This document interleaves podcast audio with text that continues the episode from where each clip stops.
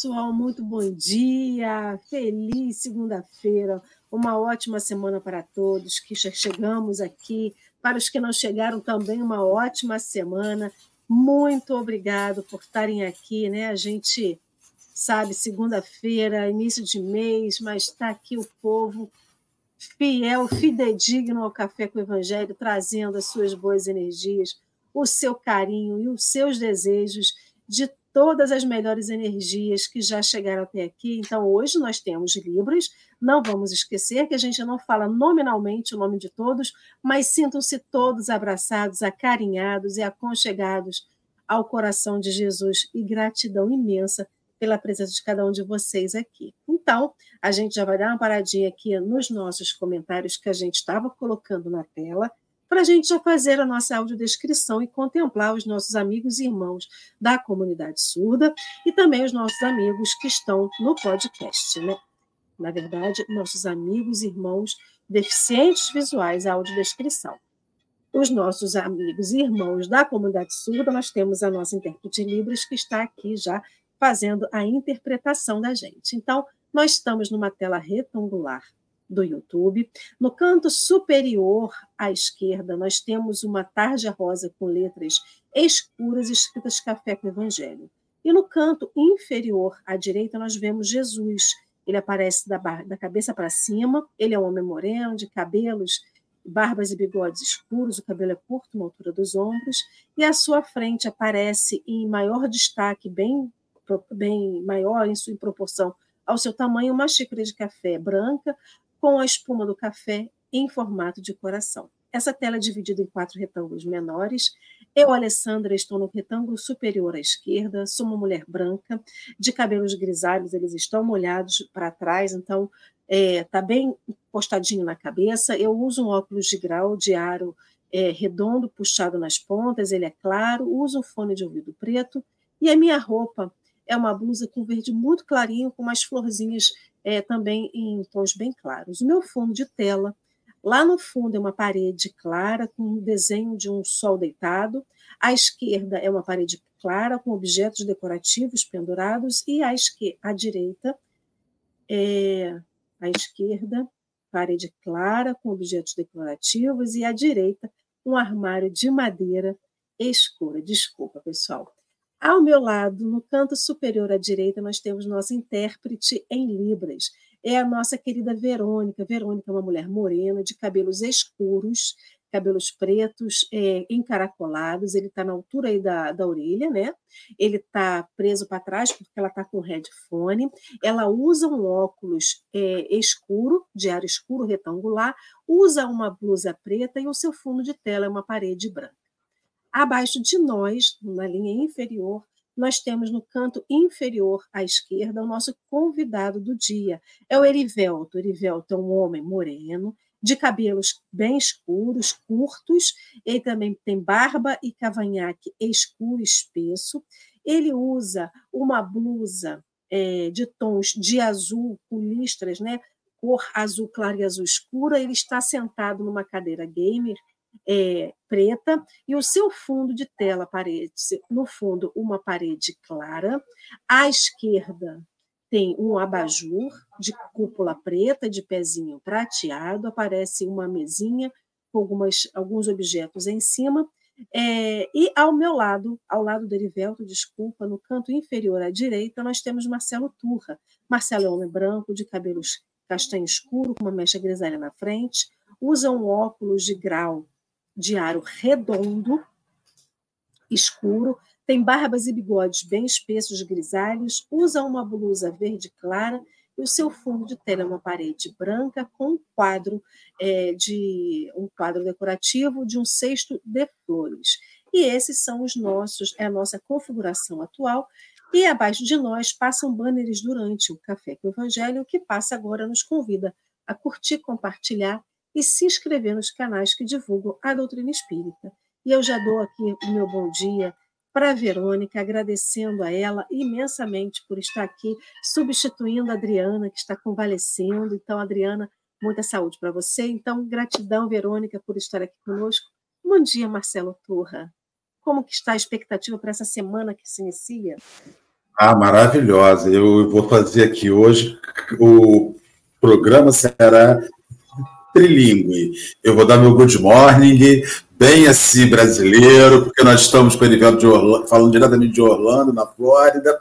Vou gastar tudo, já gastei tudo no inglês, Erivelto, com meu bom dia, meu good morning mesmo. Né? Querido, bom dia, alegria enorme de receber e agradecer a você que acordou aí com as galinhas norte-americanas que estão cacarejando esta hora da manhã, porque deve estar cedo demais aí. Um bom dia alegria te receber aqui essa segunda-feira de madrugada. Olá, pessoal, muito bom dia, muito bom dia. Eu quero dizer que é um imenso prazer estar aqui, estou muito agradecido, muito feliz por estar aqui nesse programa tão querido, tão abençoado e sendo recebido por, por esses amigos aqui tão queridos também. É, que quero também agradecer mais uma vez o convite também que me foi feito para a gente poder estar tá aqui, porque, olha, começar a semana falando de evangelho com essa galera, com esse ânimo para cima, não tem nada melhor.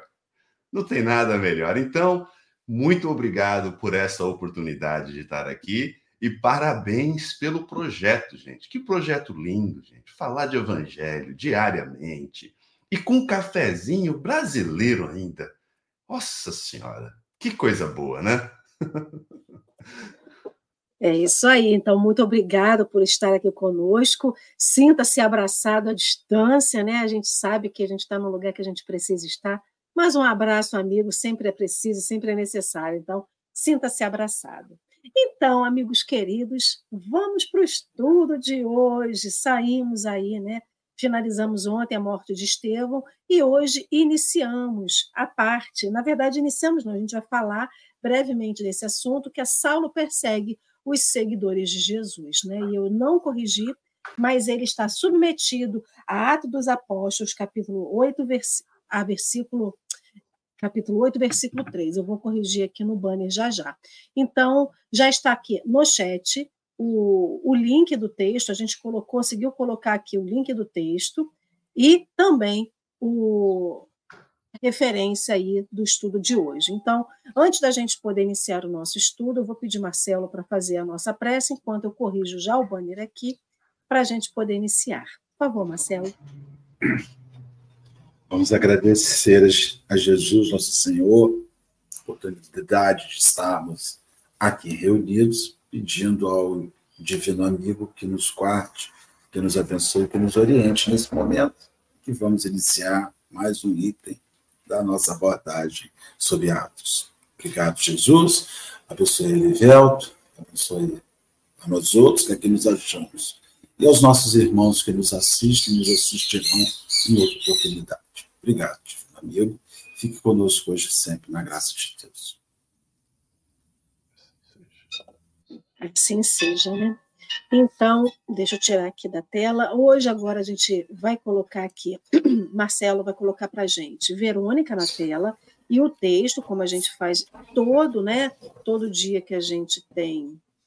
Marcelo, tira o. Você consegue tirar para mim o, o negocinho da tela, por favor? É, Erivelto, querido, você consegue ler para a gente o texto? Claro. Que aí a gente vai ler o texto agora. Então, Verônica, para quem está em casa, Verônica está à esquerda da tela e à direita está o texto em letras brancas, fundo preto. Erivelto pode ler, por favor, para a gente, mais pausado, porque a gente precisa fazer a interpretação. E assim que ele conseguir, ele acabar o, a leitura, voltaremos à configuração dos quatro quadradinhos na tela e Erivelto já vai poder começar as suas considerações. Por favor, querido. Saulo assolava a igreja, entrando pelas casas, arrastando varões e mulheres, entregava-os à prisão. Atos, capítulo 8, versículo 3. Desde o martírio de Estevão, agravara-se em Jerusalém o movimento de perseguição a todos os discípulos ou simpatizantes do caminho como se fora tocado de verdadeira alucinação, ao substituir Gamaliel nas funções religiosas mais importantes da cidade, Saulo de Tarso deixava-se fascinar por sugestão de fanatismo cruel. Impiedosa, devassas, foram ordenadas a respeito de todas as famílias que revelassem inclinação e simpatia pelas ideias do Messias Nazareno. A igreja modesta, onde a bondade de Pedro prosseguia socorrendo os mais desgraçados, era rigorosamente guardada por soldados, com ordem de impedir as prédicas que representavam o brando consolo dos infelizes. Obcecado pela ideia de resguardar o patrimônio farisiático, o moço tarcense entregava-se aos maiores desmandos e tiranias. Homens de bem foram expulsos da cidade por meras suspeitas. Operários honestos e até mães de família eram interpelados em escandalosos processos públicos, que o perseguidor fazia questão de movimentar. Iniciou-se um êxodo de grandes proporções, como Jerusalém de há muito não via a cidade começou a despovoar-se de trabalhadores. O caminho havia seduzido para as suas doces consolações a alma do povo, cansada da incompreensão e no sacrifício. Livre das prestigiosas advertências de Gamaliel, que se retirara para o deserto, e sem a carinhosa assistência de Abigail, que lhe facultava generosas inspirações. O futuro rabino parecia um louco, em cujo peito o coração estivesse ressequido. De balde, mulheres indefesas suplicavam-lhe piedade. Inutilmente, crianças misérrimas pediam complacência para os pais abandonados como prisioneiros infelizes.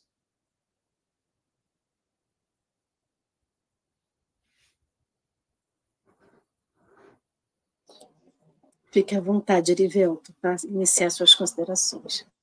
Muito obrigado. Bom, aqui nesse texto, a gente vê claramente um irmão perdido no caminho. Né? É, para mim, o que eu vejo é a face do fanatismo. É a face daquele que toma a religião que deveria servir para melhorar a condição humana, melhorar o ser humano, elevando-se, né? Sendo o né, um filho mais próximo de Deus.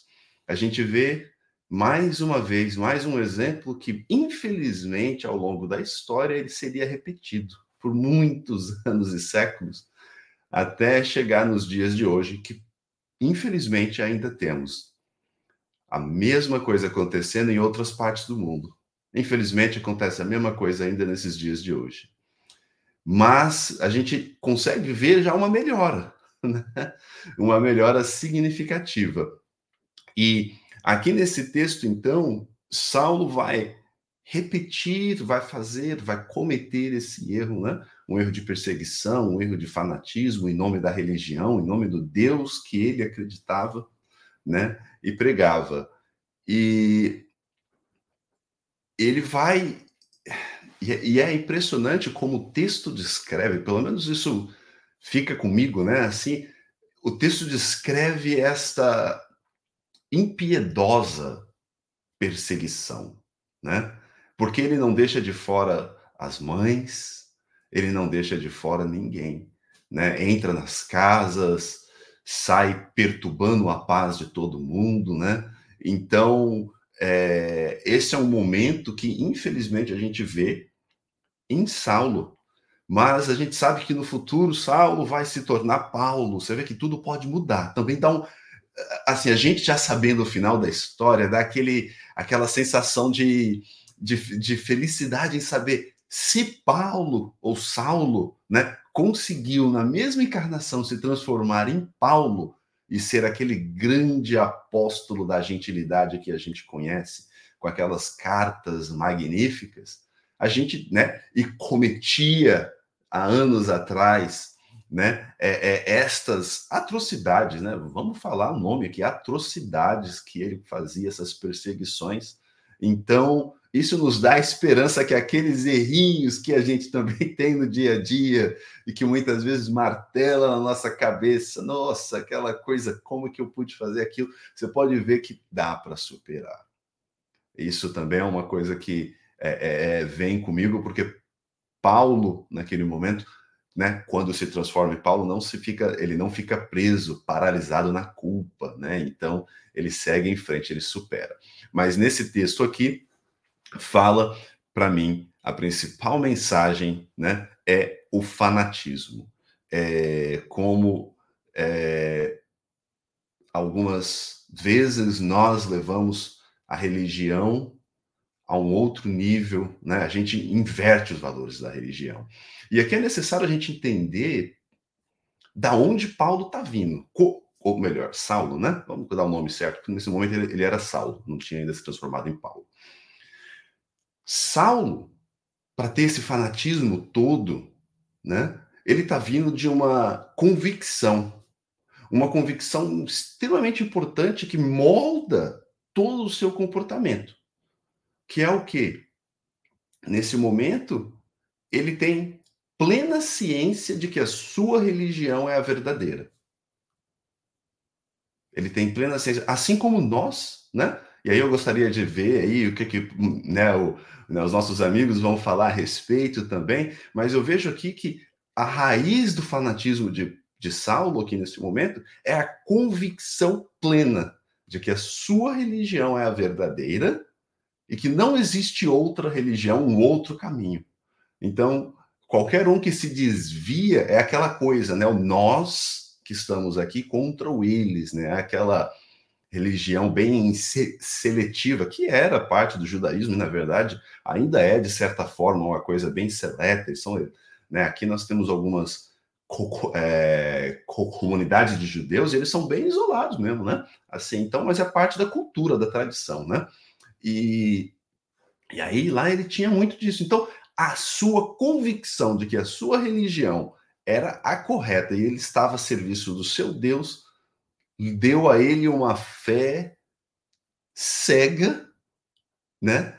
Que levou ele a cometer todas essas atrocidades. Mas eu vou parar por aqui para a gente poder, né? Não, não, monopo, não monopolizar a conversa e a gente poder também aí, né? Ter esse bate-bola aí e ver aí o que que o Marcelo, o Ale vai trazer para a gente também. O, o Erigel, Sandro, Verônica e amigos, aí você vê né, uma coisa muito, muito humana, é, começa errado, acaba errado. A coisa começa errada, aí vai. Você percebe que se você não fizer diferente, né, vai acabar errado. A, a ordem sequenciada, o humano, o ser humano, ele quer tirar algo certo de um experimento errado. É tipo assim, ah, funcionou com Alexander Fleming a penicilina, que foi uma, um acontecimento, vai funcionar comigo. Não, não é assim que a coisa funciona. Então começou errado, a perseguição iniciou errada, é, Saulo leva Estevão para o pessoal, para o lado pessoal, e ele segue, você nitidamente nesse item, Erivelto, que ele não estava perseguindo só o cristão, ele estava perseguindo aquelas pessoas. Porque não tem lógica, não tem razão perseguir mulheres, perseguir crianças, invadir o lar de qualquer indivíduo que estivesse ali. Eu acho, eu acho até, eu tenho essa sensação, isso eu já venci, mas acredito que na outra encarnação, ou até alguns anos atrás, não, nunca vi isso não. Quando, quando alguém nos envergonha, no fundo, Estevão envergonhou a Saulo com a sua fé inamovível. você quer anular tudo que diga respeito àquele indivíduo para não ter que observar sua vergonha nas outras pessoas. Então vamos tirando, tira isso, tira. Eu não quero ver nada que me lembre isso. Final de relacionamento, né? Aquele fim de relacionamento que você tem aquela lembrança, aquele presente, aquele presente às vezes até de valor, né, considerável que você recebeu, você quer se desfazer de memórias. Eu tenho a impressão que Saulo queria se desfazer de qualquer tipo de memória. Porque Estevão, Alessandra e Erivelto não atinge Saulo só no seu moral. Estevão atinge Saulo fisicamente quando lhe tira Abigail. Quando indiretamente lhe tira Abigail. Então você percebe ali que ele já estava com ódio do cristão. Então, não era nem divergência de ideias mais, o, o Erivelto, que a gente tem divergência de ideias sobre religião, sobre alimentação, sobre. É, eu acredito que você, de repente, aí nos Estados Unidos, viva grandes divergências alimentares. Eu acho que você não se, se corrompeu ao sanduíche de almoço. Né? Você, eu acredito que você tem cara que deve comer arroz no almoço, não é possível. Vai ser uma decepção se tivesse sido corrompido pelo sanduíche de almoço. Né? Mas a gente tem, então a gente olha preconceituosamente, as pessoas viajam para os Estados Unidos, né, amigos da gente, e falam, ah, a gente comer hambúrguer de almoço, cachorro quente, tem que comer comida, né, como a gente fala aqui. Mas a gente convive, convive com, essa, com esses hábitos distintos, a gente acha engraçado, muitas vezes não o não coloca na nossa vida, mas não quer destruir o hábito, nem é destruído pelo hábito alheio. E aí eu fico pensando que Saulo queria simplesmente limpar, fazer quase que uma limpeza étnica, né? limpar tudo que lembrasse a ele as perdas que Estevão, que os homens da, fizeram, que, que os cristãos novos fizeram a ele. Isso me, me dá essa ideia. Ali havia um ódio, havia, ele estava completamente inapto a ouvir e a ver qualquer tipo de instrução que, que lhe chamasse a pensar distintamente disso.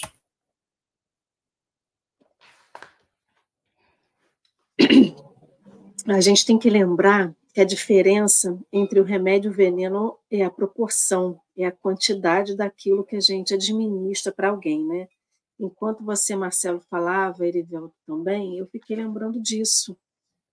Que o que poderia curar ali naquele momento, que era o caminho, era os ensinos de Jesus, que era o lenitivo, era o remédio, era o que alimentava, gerava um veneno gigantesco dentro de, de, de Saulo, justamente pela fascinação, pelo fanatismo, né? Eles dois aí acompanhando juntinhos, a fascinação que levava ao fanatismo o fanatismo que retroalimentava é, essa fascinação, né? Então a gente vê ali que tudo que é em excesso é prejudicial. No caso dele, o excesso é, não, isso aí a gente tinha que tirar dessa conta o bem e o amor, né? A gente tem que lembrar que a gente está tentando fazer uma análise desse excesso que Saulo tinha dentro dele, da, do cumprimento, de colocar em cumprimento o exercício de uma lei. E o excesso para ela dizia que você tinha que pagar com a morte porque você transviava aquela lei. Então, assim, a lei de Deus ela nunca gera esse, essa, esse raciocínio, né? Então, eu fico pensando quantas vezes a gente, por excesso, transgride a lei de Deus, falando da lei de Deus agora, né? Sem a gente perceber, porque a gente fica cego.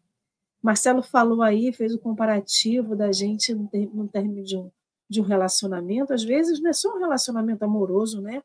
Quando você ama, você ama muito um amigo que, que vocês brigam, que a gente briga, que a gente rompe essa amizade, também gera esse tipo de sentimento, né? E a gente com raiva quer descontar em todo mundo, todo mundo vira alvo.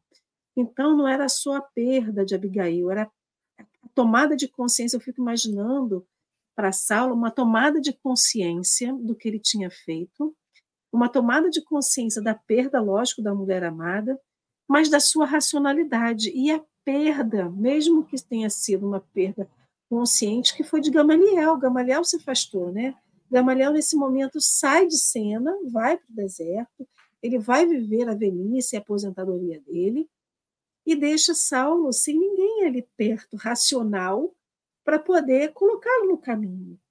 Então, quando a gente perde a nossa racionalidade, como é que é fácil a gente tender para o excesso? A gente não volta para um caminho de equilíbrio, né? A gente, tende, a gente não consegue tender para o caminho do equilíbrio. E aí, nesse momento, Saulo cede. Cede, na verdade, ele já tinha uma fascinação gigantesca, já tinha esse fascínio e esse fanatismo religioso pela lei de Moisés gigantesco. Eu querendo controlar o espirro enquanto eu falo. E aí, ele, ele, esse excesso dele pela lei tira a racionalidade dele, mas ao mesmo tempo, quando tudo acontece, morre Estevão, Abigail vai embora, ele rejeita Abigail. A gente não pode esquecer que Abigail não vai embora porque o seu amado leva o seu irmão à morte.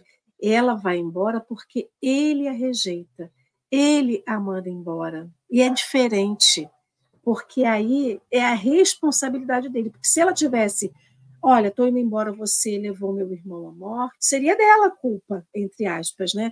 Não que alguém ali tivesse culpa. Então, esse excesso na vida dele naquele momento, excesso da lei de Moisés, excesso do orgulho, excesso da vaidade, excesso de tudo, leva ele a esse fanatismo e essa fascinação que beira a obsessão, né?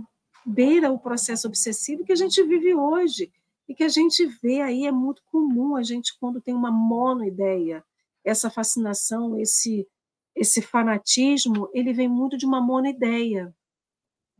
Uma ideia absoluta que ele acha que é verdade, que a gente persegue. E hoje a gente vive isso. Ele volta falou um pouquinho isso lá no início, né? Como que a gente vive isso nos dias atuais sem perceber? A gente persegue pessoas, persegue não, não o ato de perseguir, a gente persegue opiniões, a gente segue opiniões, a gente segue pessoas, a gente segue, tem gente que segue até objetos inanimados, achando que aquilo ali é um Deus, que aquilo ali é uma divindade. Então, o quanto essas monoideias que a gente tem ainda hoje refletem um pouquinho do que a gente viveu naquela época, né? do que Saulo viveu, do que a gente vem vivendo ao longo desses séculos, desses dois milênios, até chegar aqui. Então, o quanto a gente precisa usar a nossa racionalidade né, nessa dosagem entre o remédio e o veneno, na dosagem certa, para que a gente não descambe né, por esses extremos. E lembrando, os extremos sempre são nocivos, né? A falta de a falta ela é nociva. O sal está aí para poder mostrar isso para a gente. Uma comida sem sal é insossa. Uma comida salgada mata alguém, né? Então, o sal na medida certa ele tempera, é, ele dá gosto, ele acentua o sabor. E é isso que falta na nossa vida. O uso da nossa racionalidade como a gente usa o sal. Nem muito para o excesso, nem muito para a falta. Né? Foi isso que eu pensei agora. Erivelto, fica à vontade, querido. É. E olha, você sabe que isso que você falou, você falou algumas coisas, o Marcelo também, né, que, que são muito importantes. E eu queria complementar, porque uma das vantagens de se morar assim fora do país, igual eu moro hoje, né, é a gente ter o contato com tanta gente que vem de tanto lugar. Então a gente tem aqui gente da Ásia, do Oriente Médio, de todos os países aqui da América Latina. E eu tive o prazer de conhecer muitos amigos aqui de várias nacionalidades, né? E ter essa troca de, de, de experiência. E uma das coisas que eu percebi, né, falando com esses amigos, porque eu gosto de falar de filosofia e religião com eles também, né? Saber o que, que eles têm lá, né? É o quanto esse texto em algumas regiões do mundo ainda existe. Com polícia religiosa nas ruas, olhando se as mulheres estão vestidas apropriadas, apropriadamente tendo ainda intolerância religiosa, se você estiver carregando uma cruzinha no peito, alguma coisa, uma Bíblia na mão, você pode ir para cadeia com pena de morte por estar tá andando com, com isso na rua. Né? É, intolerância para quando determinada pessoa sai de uma determinada religião, né? muda o pensamento, ela é assassinada na rua. Então, a gente vê o quanto o fanatismo é danoso. E isso vem, isso tem raízes profundas, longas, históricas que a gente está vendo aqui. E a gente sabe por quê? Porque a convicção, a fé, ela é muito boa, ela é necessária mas, como a Lê falou, pode ser o remédio ou pode ser o veneno. E neste caso, a fé cega, igual você falou, né? Está cega, né? Coberta por paixões, é um veneno, é uma, é, é uma convicção venenosa, danosa à sociedade.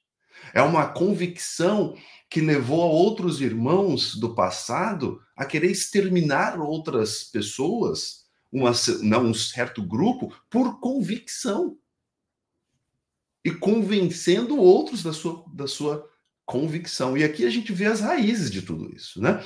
E o quão danoso isso é e o quanto isso se repercute até os dias de hoje. Não a nossa cultura, a nossa cultura né, ocidental é mais aberta, né, mas algumas culturas que existem no mundo, alguns países, algumas regiões ainda existe isso forte. A gente vê os reflexos aí que a gente tem no noticiário de hoje, de, né, para quem estiver vendo isso nos próximos anos, né, aqui de 2023, quem quiser saber, vê lá o noticiário do que está acontecendo no mundo.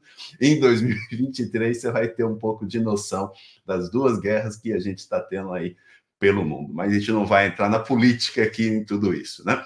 Mas é importantíssimo essa mensagem para o coração humano, né? E aí, é, uma coisa que eu gostaria de trazer, porque a fé é tão importante, mas como ela pode ser tão perigosa também assim, né? Porque as paixões nos cegam de uma forma que a gente nem percebe. Você quer ver um exemplo? Assim, vou dar um exemplo. Você já tentou falar com alguém que está muito bravo, muito bravo mesmo, está extremamente bravo, você virar para ela e falar: Ô meu irmão, não dá para se acalmar um pouquinho? Se acalma. O que, que ela fala para você? Se ela estiver muito brava, você vai, você, você vai receber um grito, no mínimo, né? Então, você vê que a paixão, o momento, o sentimento te cega a pessoa, que ela não escuta, ela não vê mais nada, né? Ela, ela, diminui o seu campo de visão e só enxerga, só ouve aquilo que, que ela quer ouvir. Então, esse é o fanatismo. E é uma coisa interessante, um ponto importante que eu gostaria de falar, já entrando no ponto que a Lê falou um pouquinho antes da racionalidade, porque Kardec, na introdução do Espiritismo, tinha uma preocupação muito grande com, com a, o fanatismo. Você vai ver que a palavra fa fanatismo vem dentro da codificação diversas vezes. Mas um dos principais mecanismos que Kardec introduziu no Espiritismo foi, foi o conceito da fé inteligente, da fé raciocinada, né? Que é o oposto da fé cega, né? Então, e o que, que é a fé raciocinada? A primeira coisa é que não é uma fé racional, que muita gente às vezes confunde, né? Fé racional com fé raciocinada. Tem, tem uma diferença grande ali. Mas a fé raciocinada é aquela fé que faz sentido, uma fé que tem coerência com os ensinamentos. É, é uma fé que não vai te pedir, né? para poder pegar uma espada e perseguir outros irmãos de fé, ao, ao, ao, mesmo tempo que prega que todos somos irmãos. Né? que devemos amar uns aos outros. Então, uma fé que tem coerência, uma fé que tem sentido. Não é uma fé cega, é uma fé balanceada com a inteligência e com a razão. Porque se não houver isso, a gente acaba caindo no mesmo erro que Paulo, que Saulo, né? A gente acaba caindo no mesmo erro do fanatismo.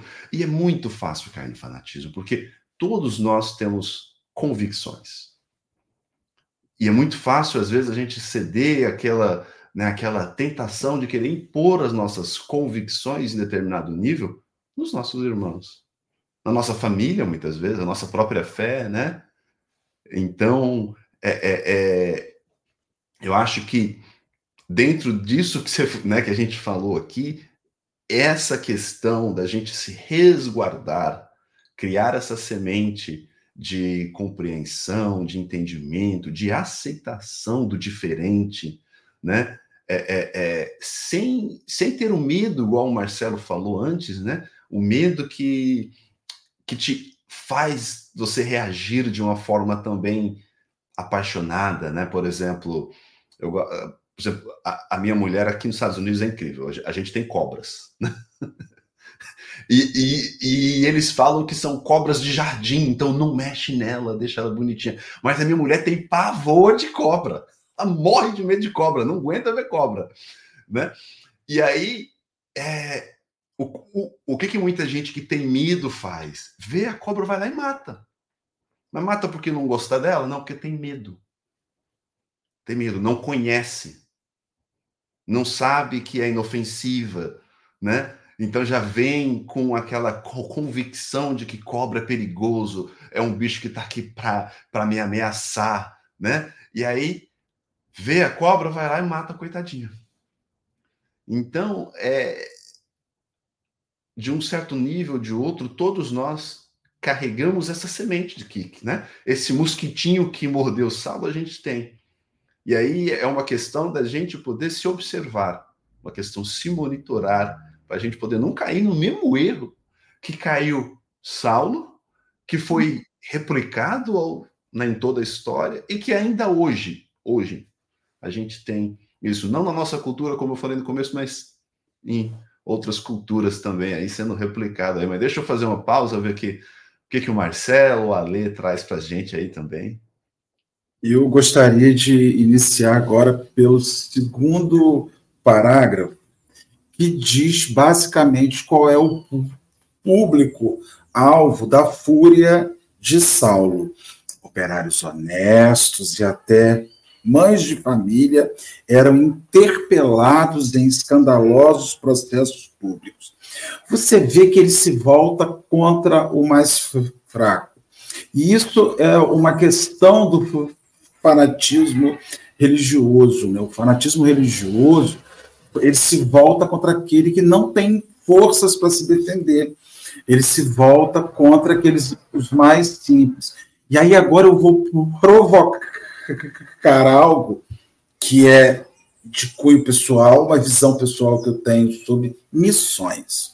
Missões religiosas, sejam elas espíritas, sejam elas evangélicas, sejam elas católicas, ou sejam elas o que o que, a missão religiosa faz? Primeiro objetivo de uma missão religiosa é conduzir a dinâmica religiosa. Né? Os jesuítas, quando chegaram aqui no Brasil, vieram apresentar o cristianismo ao indígena. E isso é uma coisa complexa, porque você ignora que o indígena já tem sua religião, mas você quer dizer para ele que você tem algo melhor para oferecer. Então, como é que funcionam as missões religiosas? Você chega numa, religi numa região miserável, leva instrução, leva comida, leva roupinha, leva livros, leva um brinquedinho, cria uma sedução e aí insere a sua dinâmica de religião. Então você vê que aquelas pessoas usaram das necessidades materiais para evangelizar. É diferente em comunidades como as nossas, que são pessoas que têm seus empregos, têm suas vidas organizadas, que fazem a opção. O café com o evangelho, esse formato, é um evangelizador. Mas ele é um evangelizador que só entra onde querem. Ele não é invasivo, ele não está negociando com as pessoas aqui. Assistam a gente que nós vamos te dar uma bênção, assistam a gente que vocês vão ganhar um brinquedinho. Não, não é isso. Quem não quiser, sai. A questão é quando você usa a necessidade material e intelectual do outro como fonte de inserção religiosa, e a gente vê isso em tudo quanto é lugar, inclusive o Espiritismo está se enveredando por esse caminho, desenvolvendo práticas lindíssimas fora do Brasil, levando a, o Espiritismo sob a máscara de necessidades daqueles lugares. Você quer ajudar? Você quer levar comida? Manda comida. Você quer levar roupa? Manda roupa. Você... Mas respeite as tradições daquele lugar. Respeite as tradições. Uma vez eu eu estava é, vendo um, um, um, um documentário, interessantíssimo, onde uma pessoa queria justificar bem que os portugueses fizeram ao Brasil quando eles chegaram aqui implantaram até escolas para ensinar a língua portuguesa.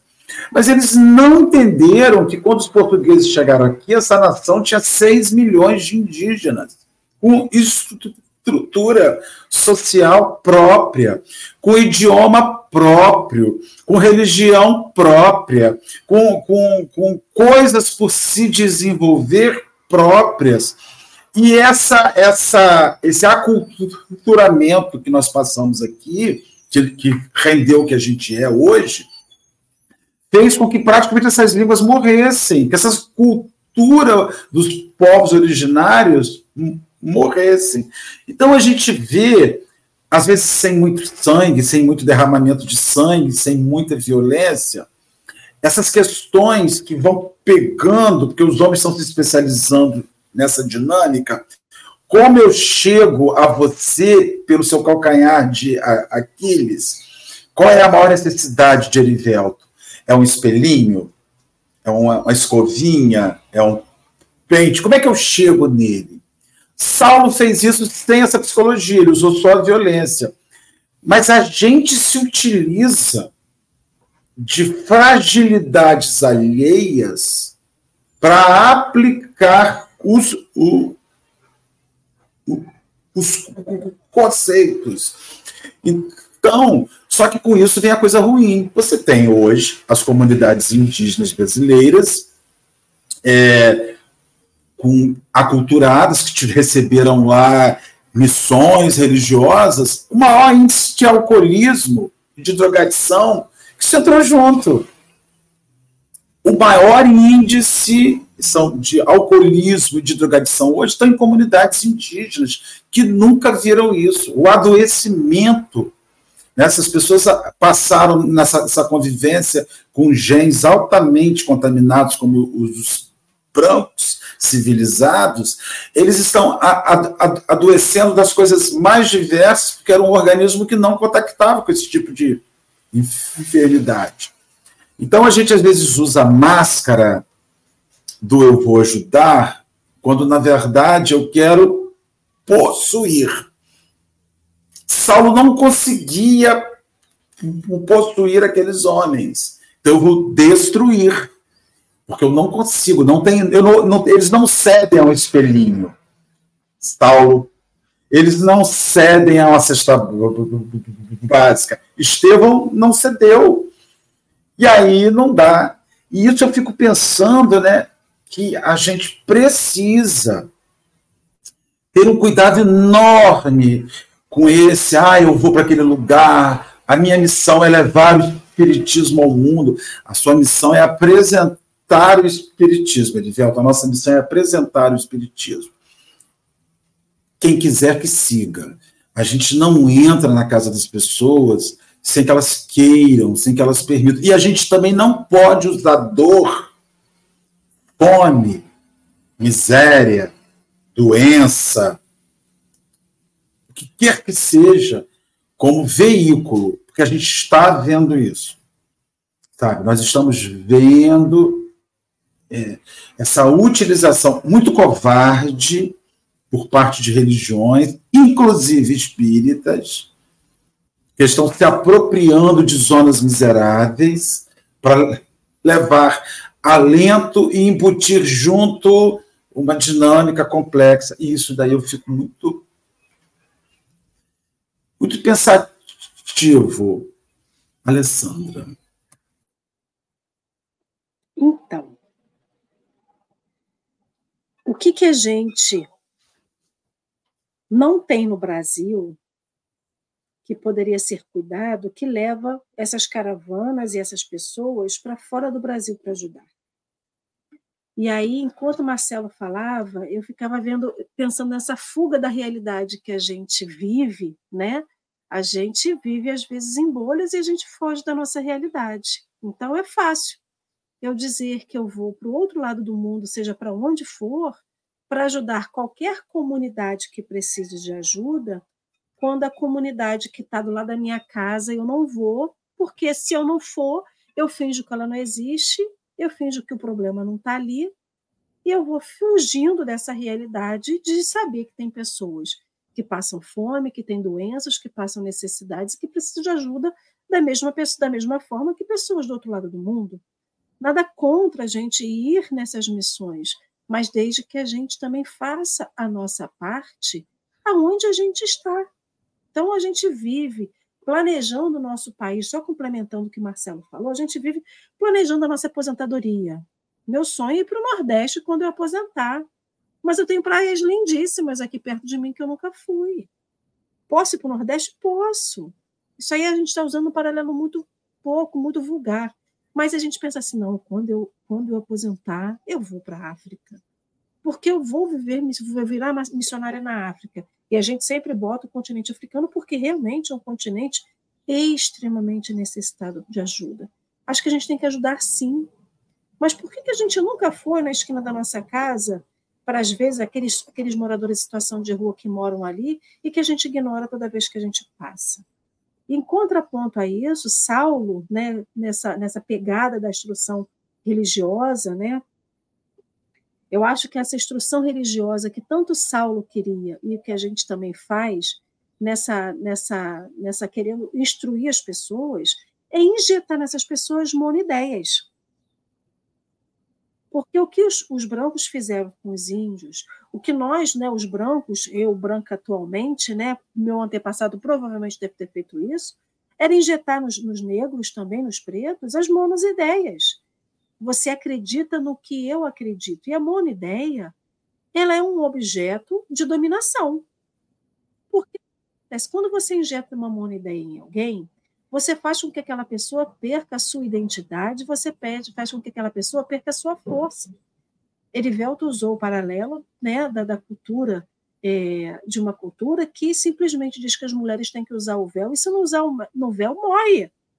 Você apanha e morre. Isso quando não somem com você e ninguém nunca mais te acha. Então, por que, que a gente cobre pessoas, sejam com véus ou com monoideias? Porque se essas pessoas tivessem, se essas pessoas terem a noção da força que tem como indivíduo e como coletividade, elas podem derrubar, né? É, governos ditatoriais, elas derrubam é, paredes, elas derrubam é, dogmas elas derrubam verdades que são mentiras que são vestidas de verdades. E o que Saulo fazia era isso, né? Ele tentava injetar naquele povo a sua monideia, só a sua monideia valia, só a sua monideia era verdadeira, só a sua monoideia era absoluta, enquanto uma verdade, né? Ele vestia a sua religião de uma verdade que tinha vários equívocos e que ela vinha para ser renovada. Então ele pedia essa renovação. Era isso, aquela ideia impediu uma renovação, que era a renovação pela lei de Jesus, pela lei de Deus, né, que vinha colocar em ação várias situações que estavam na lei de Moisés e que os homens não conseguiam compreender e quando compreendiam, impediam as pessoas de viver aquilo. porque eles acreditavam que essa tomada de consciência impediria né, a manutenção do domínio. O Sinédrio dominava, gente. Os, os pobres tinham que contribuir com o pouco que tinham, os ricos não contribuíam com nada. Eles só se alimentavam da doação, da, da, do espólio, né, do, do que era espoliado, dos pobres. É o que a gente vive hoje. Ricos vivendo com o que é espoliado dos pobres e se mantendo cada vez mais ricos. E a divisão não tem. Então a gente ainda vive, né? Erivelto fala assim: a gente não vive nas nossas comunidades onde a gente vive essas monoideias, esses objetos de fascínio. A gente às vezes vive muito mais do que a gente a gente nem imagina nas comunidades. Existem comunidades aqui no Rio de Janeiro, não sei onde vocês moram, que o crime, né, o, o, esse poder paralelo se utiliza da Bíblia para dizer que ali só pode ter a religião que eles querem. Os centros de Umbanda, os centros de Candomblé, de matriz africana, todos estão sendo destruídos, porque ali só pode ter a religião deles. E eles ainda se intitulam é, o exército de Israel. É o exército criminoso de Israel. Olha a loucura, né? Então, o quanto que a gente vive essas monoideias, monoideia leva à fascinação, ao domínio, à perda de identidade do outro e a questão de querer tirar do outro essa tomada de consciência do que a gente usa muito hoje, né, do empoderismo, do, de se empoderar, né? As pessoas que se têm noção do seu poder e da sua força não se deixam mais dominar e elas reagem e reagindo, elas movimentam energia elas movimentam ações. Eu acho que Paulo, a leitura que eu faço de, Paulo, de Saulo também é um pouco disso, né? É dominar para que o caminho não cresça e a minha religião sempre seja preponderante, né?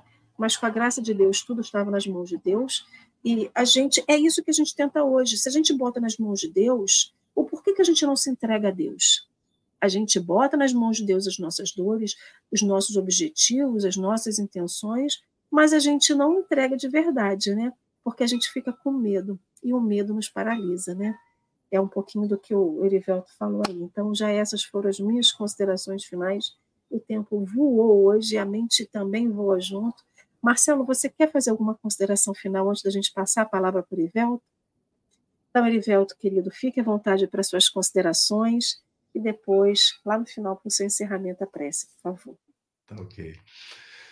Então, eu acho que aqui a gente vê claramente uma coisa, um ensinamento importantíssimo. Né? Porque vocês dois, acho que falaram uma questão muito importante. Um é a questão da imposição de ideias. Né? E você vê que o livro dos Espíritos já até nos ensina que nem o bem a gente pode se impor. Nem o bem a gente pode impor. Porque a partir do momento que a gente impor o bem, ele se torna o mal. E aí, é, muitas vezes, muitos, se utilizam da verdade, né? Numa discussão ou num conflito. Não, eu estou com a verdade. Pode ser que sim, pode ser que não, mas supondo que você esteja com a verdade, se você utilizar a verdade como uma espada para ferir o próximo, ela deixa de, ter, é de ter valor. Ah, eu tenho razão, então eu estou justificado, né? Eu tenho razão, então eu estou justificado, eu estou certo. E aí você usa disto como um instrumento para poder ferir, para poder levar né, é, é, é, e, espalhar a maldade, e, e, enfim, né?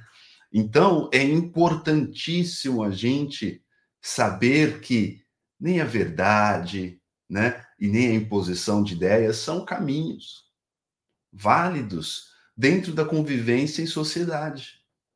E a gente tem aí, a gente tem que admirar, nesse sentido, o trabalho que Kardec teve na codificação espírita para prevenir que nós espíritas, né? Agora aqui falando para nossa comunidade espírita, para prevenir que nós caiamos nesses erros. Porque Kardec já claramente, e os espíritos trazem para a gente, um, espiritismo não é o único caminho. Tem germes de verdades em todos os lugares. Porque se fosse assim, se o espírito acreditasse que o espiritismo fosse o último, o único caminho, a gente poderia nos enveredar para a mesma coisa das questões de é, é, é, nós somos os escolhidos, né? Então nós somos, nós estamos justificados porque aquele povo lá é, é, é, não são a mesma coisa que, que a gente, né? E era por sinal na época do Sinédrio tinha isso também, porque se você for ver em Deuteronômicos, tinha aquela coisa de questão de amar o próximo como a si mesmo, é uma coisa que já estava no Velho Testamento. Só que o entendimento da época do Sinédrio, da época de Jesus, tanto é que tem uma questão que Jesus é interpelado: quem é meu próximo? O entendimento de que o próximo era o mesmo da sua religião. Então era outro judeu naquela época. Esse era o meu próximo. Era o entendimento do sinédrio daquela época.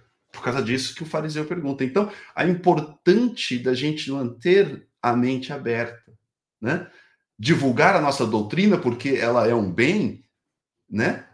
Para a gente, a gente vê e reconhece, é importantíssimo. Mas lembramos aqui da palavra de São Francisco que dizia que a gente devia pregar o evangelho sempre, né? e quando necessário utilizar palavras.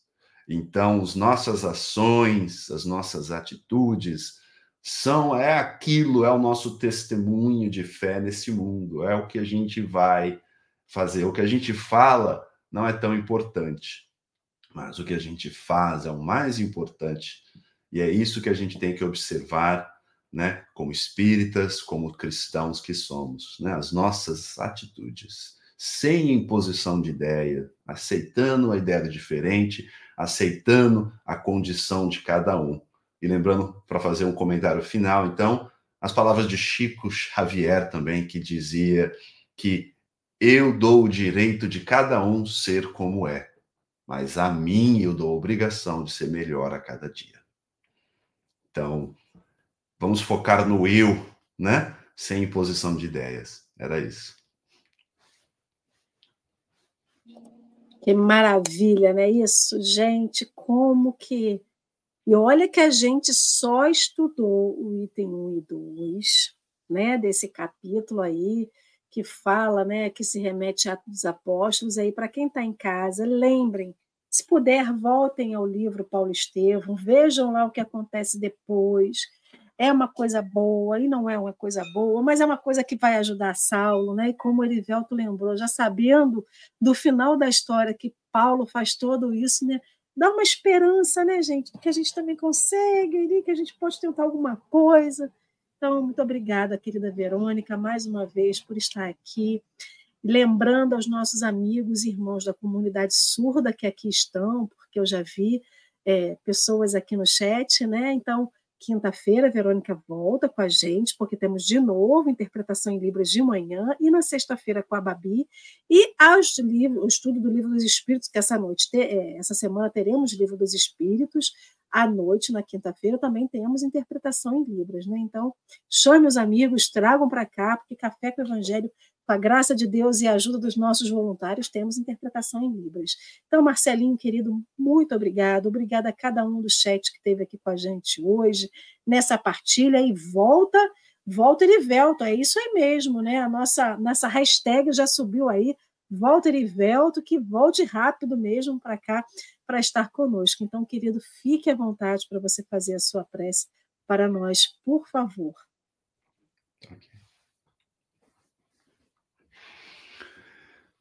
Então vamos neste momento, acalmando os nossos corações, seja lá onde nós estivermos, trazendo o nosso pensamento para o momento do agora, esquecendo das preocupações que nos aguardam, das tarefas, do dia, da semana. Vamos focar neste momento para ser um momento de aproximação e de comunicação e de relacionamento com nosso Pai. E assim, dentro do nosso íntimo, reservados, quietos, serenos, rogamos ao nosso Pai. Obrigado, Senhor, por mais este dia, por acordarmos nesta manhã, por estarmos aqui neste mundo, na condição de aprendizado, na condição de estudantes, para aprender, mas acima de tudo, Senhor, praticar a vossa mensagem. Obrigado, Senhor, pelos amigos e pela mensagem edificante do dia, pela palavra que me toca. Obrigado, Senhor, pelos exemplos dos irmãos que me deixaram, os exemplos corretos, os exemplos não tão corretos, equivocados, mas que hoje, Senhor, me auxiliam a caminhar no caminho certo. Quero agradecer também, Senhor, a família, os amigos que me auxiliam nesta jornada evolutiva, nesta jornada aqui neste país, neste mundo, que me sustentam e que me auxiliam sempre que eu caio.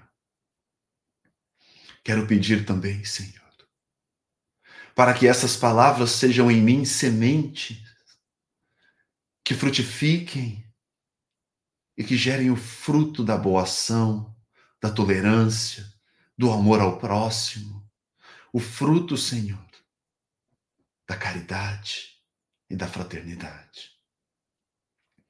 Assim também, Senhor, queremos rogar ao mundo que hoje se encontra, como sempre, necessitado de Ti que possam os nossos líderes religiosos, os nossos líderes políticos, serem tocados pela vossa mensagem, pela vossa luz, e que possam então replicar esta mensagem, essa luz a todos aqueles em que eles lideram. Peço também, Senhor,